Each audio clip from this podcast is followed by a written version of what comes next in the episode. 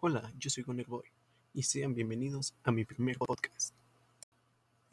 Hoy hablaremos sobre un tema sensible, complicado, que hasta la fecha ha seguido siendo de tendencia en las noticias y redes sociales. Es decir, hablaremos del caso de Ayotzinapa y la verdad histórica. Hay que aclarar que esto solo es un punto de vista personal, ya que aún no se sabe cuál es la verdad. Sin embargo, hay que remontarnos que este acontecimiento sucedió el 26 de septiembre de 2014 y han pasado seis años desde que en Iguala asesinaron a 43 estudiantes de la Escuela Nación Normal Rural de Ayotzinapa.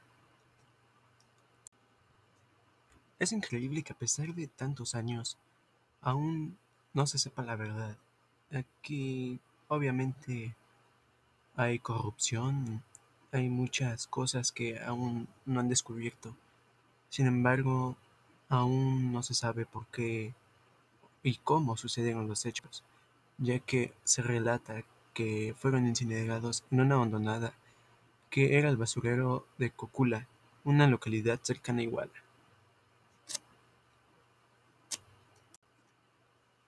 Se rumora se dice que los estudiantes fueron incinerados con llantas de automóviles. Esto aún no se ha confirmado, ni tampoco desmentido. Con otra declaración de El Terco, es decir, Felipe Rodríguez Salgado, operador del cártel Guerreros Unidos, dijo lo siguiente. Algunos venían amarrados con mecate, otros esposados, y algunos venían golpeados ya ensangrentados.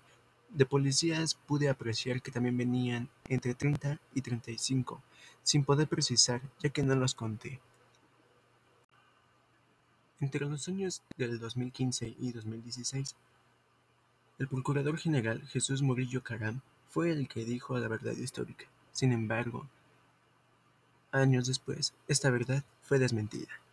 En este pequeño espacio donde platicaremos sobre este acontecimiento, haremos cuestionamientos sobre si en verdad pasaron así las cosas.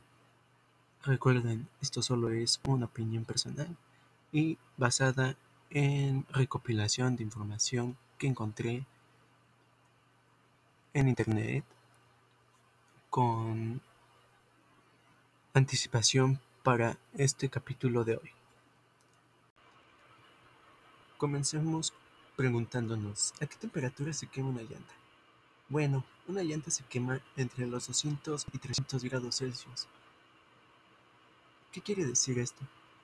Que se necesitó una gran cantidad de llantas o más materiales para incinerar una gran cantidad de cuerpos, así como lo decía la verdad histórica.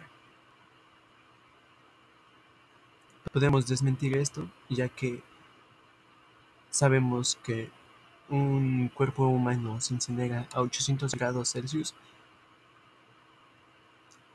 durante tres horas. ¿Esto qué quiere decir? Que fue imposible matemáticamente que esto hubiera podido ocurrir así. Esto nos hace dudar, ¿realmente pasó así? Y si pasó así, ¿pudo suceder este acontecimiento al aire libre? Posiblemente sí se pudo haber hecho así, pero es imposible que las autoridades o los ciudadanos de esa localidad no hubieran notado algo raro, ya que al quemar una gran cantidad de llantas y una gran cantidad de cuerpos, si luego luego se hubiera distinguido algún olor o alguna columna de humo. Podemos cuestionarnos también eh, ¿Qué hubiera provocado un incendio de esa gran magnitud? Bueno, quien no conoce el basurero de Cocula puede investigarlo en Google y ver y verificar por ustedes mismos que fue imposible quemar gran cantidad de personas en ese lugar tan pequeño. Aún así, si fuera sido posible, se hubiera extendido las llamas por la naturaleza que rodea este basurero. Como conclusión, Yo les invito a investigar más sobre el tema y ustedes saquen sus propias conclusiones.